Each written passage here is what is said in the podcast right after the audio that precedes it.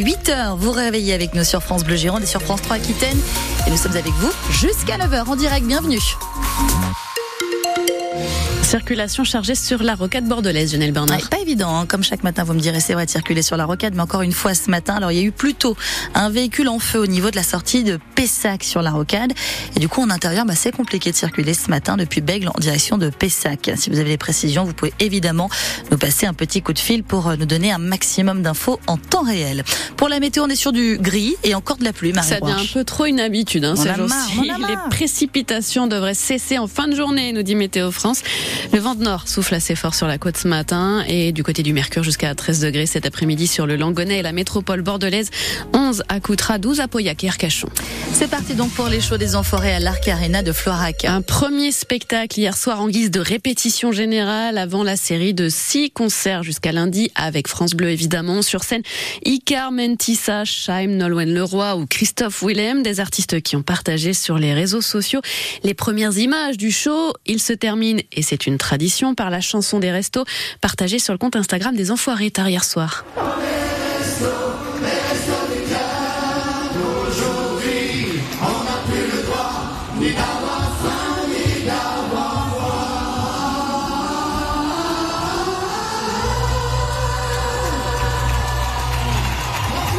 La chanson des restos, elle fête ses 30 ans cette année.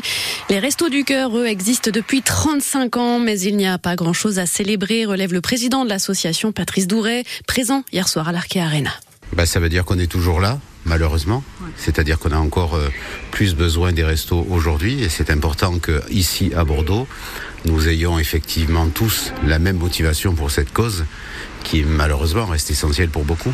Ah, je serai là tous les jours, mais pas pour profiter des shows, pour être là autour de nos équipes, autour de toutes les équipes. Il y a plus de 600 personnes qui travaillent sur ce spectacle, ces spectacles, les sept concerts, et plus de 300 bénévoles de votre département qui sont là pour nous aider, parce que le but, c'est encore une fois, c'est de faire des économies sur toute l'organisation, et la présence de nos bénévoles, au-delà d'être utile, c'est aussi une économie sur notre fonctionnement et qui nous permet de dégager euh, très clairement des, euh, de l'argent pour les restos du cœur et nos missions. Ici, toute l'organisation est sereine et avec le sourire. C'est important aussi de pouvoir accueillir les 53 000 spectateurs qui vont venir à ces sept concerts, comme on le fait dans nos lieux d'activité avec le sourire. Patrice Douret, le président des Restos du Cœur, au micro de Marie Autos hier soir à l'Arkea Arena de Florac. Toujours aucune nouvelle de l'étudiant de 21 ans disparu dans la nuit de vendredi à samedi à Bordeaux. Les pompiers doivent sonder rapidement les eaux du bassin à flot dans l'hypothèse où Basile Affray serait tombé à l'eau en sortant de l'iBoat où il a assisté à un concert. Ce soir-là, il y a aussi perdu ou oublié son téléphone. Les images de vidéosurveillance sont en cours d'exploitation. En attendant, les appels à témoins lancés par ses proches sont largement relayés sur les réseaux sociaux, c'est à dire sur francebleu.fr. Les gendarmes de Langon sont à la recherche d'un exhibitionniste, un homme qui a montré son sexe à deux adolescentes en pleine rue hier à chaque fois. Il serait sorti de sa voiture pour s'exhiber avant de prendre la fuite. C'est un jeudi noir dans la police. Les gardiens de la paix appelés à se mobiliser aujourd'hui partout en France par deux syndicats majoritaires, Alliance et l'UNSA Police. Un coup de pression sur le ministère de l'Intérieur contre l'organisation, ou plutôt ce que ces deux syndicats considèrent comme le manque d'organisation à l'approche des Jeux Olympiques de Paris 2024. Pierre de Cossette. Deux semaines de vacances entre le 15 juin et le 15 septembre et 100% de policiers mobilisés sur la période des Jeux. Tout cela a été annoncé le mois dernier par Gérald Darmanin, mais les primes qui iraient avec sont jugées insuffisantes. Voilà pourquoi les syndicats Alliance et UNSA Police appellent à une sorte de service minimum aujourd'hui.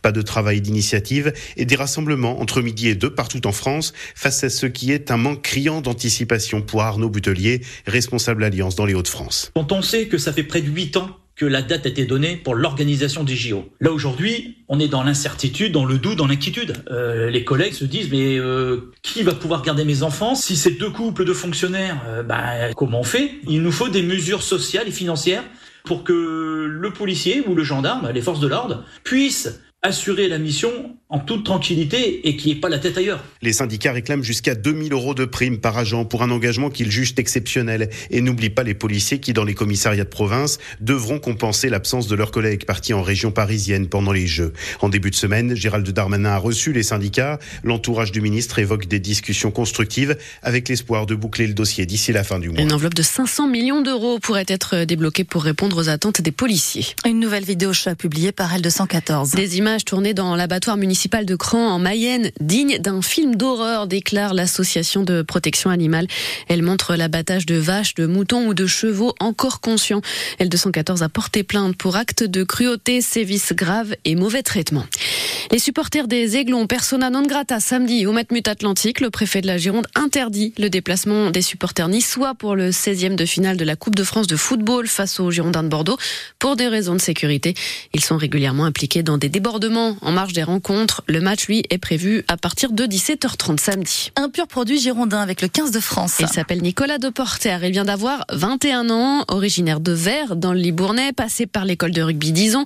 Le désormais trois quarts centre de l'UBB est devenu champion du monde du vin l'an dernier avec l'équipe de France et c'est désormais au sein du grand 15 de France qu'il est appelé pour préparer le tournoi des Six Nations.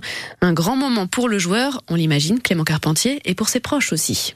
L'alarme ne coule pas ou plus, mais les yeux d'Alexandre continuent de briller.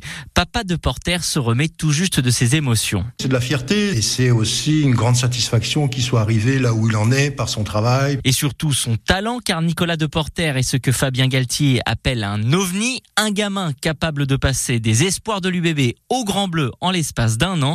Jacques Baquet ne l'a pas oublié. Je me souviens quand il était en moins de 11, il faisait une tête de plus que les autres. Il a eu le petit Nicolas sous la main pendant 7 ans à l'école de rugby d'Ison. Il était doué, il avait une vision du jeu, il avait ce qu'on appelle des cannes, parce qu'on peut être euh, intelligent dans le jeu mais ne pas voir les cannes, et ça faisait beaucoup la différence. Ses cannes et son style rappellent d'ailleurs ses deux idoles de jeunesse, Yannick Josion et Sonny Bill Williams.